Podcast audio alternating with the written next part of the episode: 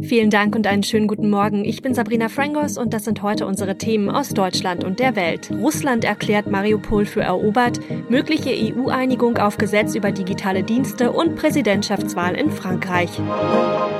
Der ukrainische Präsident Zelensky hält die nach Kreml-Angaben nun von Russland kontrollierte Hafenstadt Mariupol für noch nicht komplett verloren. Es gebe einen diplomatischen und einen militärischen Weg, die Stadt zu befreien. Für den militärischen Weg müsste der Westen allerdings weitere Waffen liefern, sagte Zelensky. Währenddessen setzt die russische Armee ihre Offensive weiter im Osten der Ukraine fort. Roman Schell mit den Infos aus der Ukraine. Russland schickt immer neue Truppen in die Ostukraine und setzt seine Offensive aus mehreren Richtungen fort, trifft allerdings auf erbitterten Widerstand der ukrainischen Armee. Deswegen sind die Fortschritte der Russen gering. Die sogenannte Ostern-Waffenruhe lehnt Moskau kategorisch ab. Diesen Sonntag feiern die orthodoxen Christen Ostern. Das diesjährige Osterfest wird wohl vom Blutvergießen überschattet. Der Verteidigungsausschuss des Bundestages möchte Kanzler Olaf Scholz ja nun persönlich zu Waffenlieferungen an die Ukraine befragen. Die Ausschussvorsitzende Marie-Agnes Strack-Zimmermann hat Scholz per Brief deswegen auch zur nächsten Sitzung eingeladen. Scholz wird nämlich vorgeworfen, bei Waffenlieferungen zu sehr zu zögern. Jan-Henner Reitze weiß mehr. Direkt will die Bundesregierung der Ukraine keine schweren Waffen liefern, denn die Bundeswehr könne keine Panzer- oder Artilleriegeschütze abgeben, ohne die eigene Einsatzfähigkeit zu gefährden. Ist dieser Grund nur vorgeschoben und tatsächlich fehlt der politische Wille?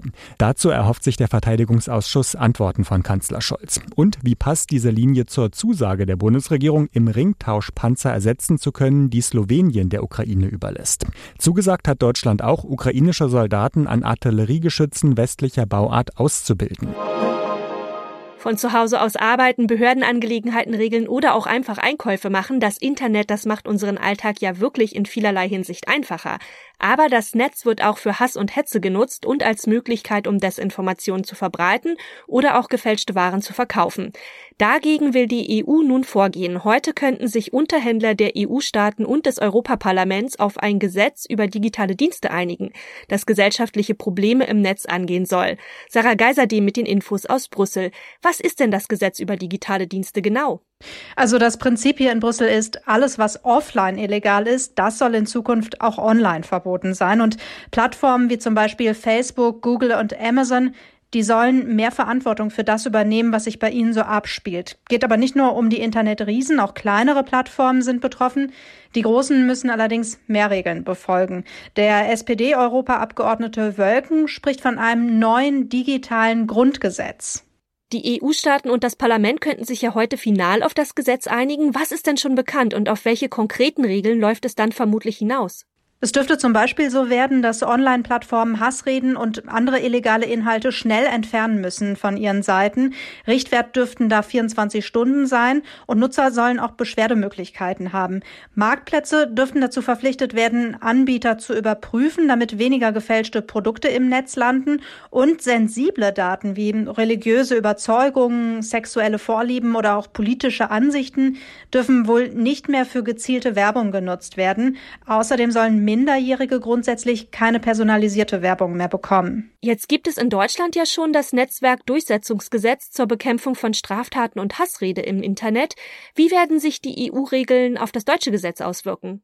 Ja, Deutschland war im Grunde mit seinem Gesetz vorgeprescht. Das kam hier in Brüssel nicht so gut an bei der EU-Kommission.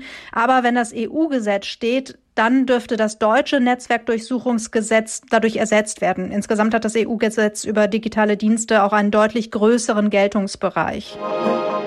Am Sonntag geht die französische Präsidentschaftswahl in die letzte Runde. In einer Stichwahl treten dann Staatschef Emmanuel Macron und seine Herausforderin Marine Le Pen gegeneinander an.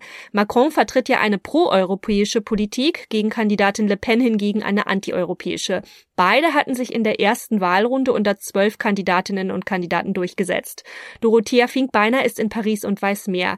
Mit Blick auf die letzten Umfragen und die Debatte, wird Emmanuel Macron denn gewinnen? Also laut Umfragen hat er einen inzwischen doch recht komfortablen Vorsprung von 10 bis sogar etwas über 12 Prozent vor Le Pen. Dass er bei der Debatte am Mittwochabend von Leuten vor den Radios und Fernsehern als glaubwürdiger gesehen wurde, hat sicher auch dazu beigetragen. Und Er selbst plant für den Sonntagabend zur Verkündung des Wahlergebnisses einen großen Auftritt direkt vorm Eiffelturm. Das ist klar eher ein Ort, um pompös einen Sieg zu feiern, als kleinlaut eine Niederlage bekannt zu geben. Sowohl Deutschlands Kanzler Scholz als auch die beiden linken Regierungschefs von Spanien und Portugal haben die Franzosen ja dazu aufgerufen, Macron zu wählen. So eine Einmischung in die Angelegenheiten eines anderen Landes ist doch eigentlich eher ungewöhnlich. Wie kommt das? Der Grund ist, dass der Wahlausgang entscheidend auch für Europa ist. Denn Le Pen ist extrem EU-kritisch, hat schon angekündigt, die EU grundlegend zu verändern, will vieles gemeinsam mit anderen EU-Skeptikern wie Ungarn blockieren. Und mit ihr könnte auch die Pro-Ukraine-Front in Europa bröckeln. Macron hat ihr sogar mit Blick auf einen Kredit, den ihre Partei vor Jahren bei einer russischen Bank aufgenommen und noch nicht zurückgezahlt hat, vorgeworfen.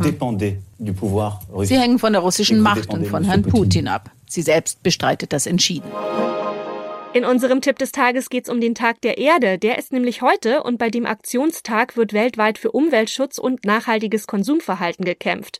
Diesmal lautet das Motto, deine Kleider machen Leute. Soll natürlich auf das bewusste Einkaufen nachhaltiger Kleidung aufmerksam gemacht werden. Aber auch darauf, die Klamotten länger zu tragen und sie umweltschonend zu entsorgen. Ja, mit welchen einfachen Tricks man der Erde sonst noch etwas Gutes tun kann, weiß Demi Becker.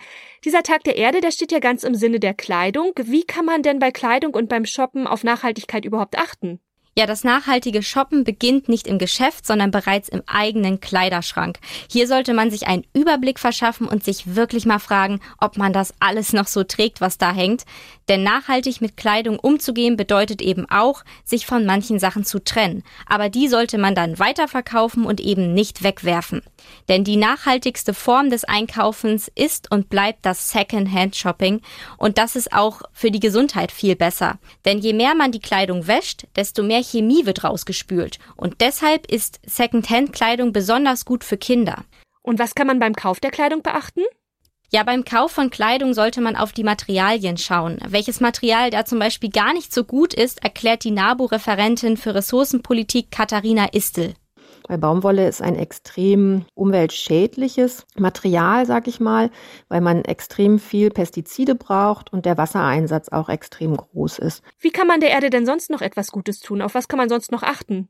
Ja, es gibt da kleine Tipps, die man in den Alltag einbauen kann, zum Beispiel beim Supermarkteinkauf. Hier sollte man regional und saisonal einkaufen und die Papiertüte ist gar nicht so gut, wie die NABU-Expertin erklärt. Gerade bei den Einkaufstüten, da gibt es ähm, Studien zu, da ist die Papiertüte sogar schlechter als die Kunststofftüte. Und sonst ist die Mülltrennung ganz wichtig. Vor allem auf den Biomüll zu achten ist wichtig, weil man daraus ja Biogas machen kann und das ist halt die Energieversorgung der Zukunft. Ja, und ein weiterer Tipp, der für Kleidung, aber auch für andere Sachen gilt, reparieren statt neu kaufen. Also was kaputt geht, sollte man erstmal versuchen, wieder herzurichten. Und das noch. Mit zwölf Oscar-Nominierungen hält Jack Nicholson den Schauspielerrekord. Ganze dreimal räumte er die Auszeichnung ja ab. Der Star aus einer flog über das Kuckucksnest und The Shining wird heute stolze 85 Jahre alt. Um den Filmstar ist es ja inzwischen etwas ruhiger geworden. Sören Gies ist in Los Angeles. Ja, was macht denn Mr. Nicholson so dieser Tage?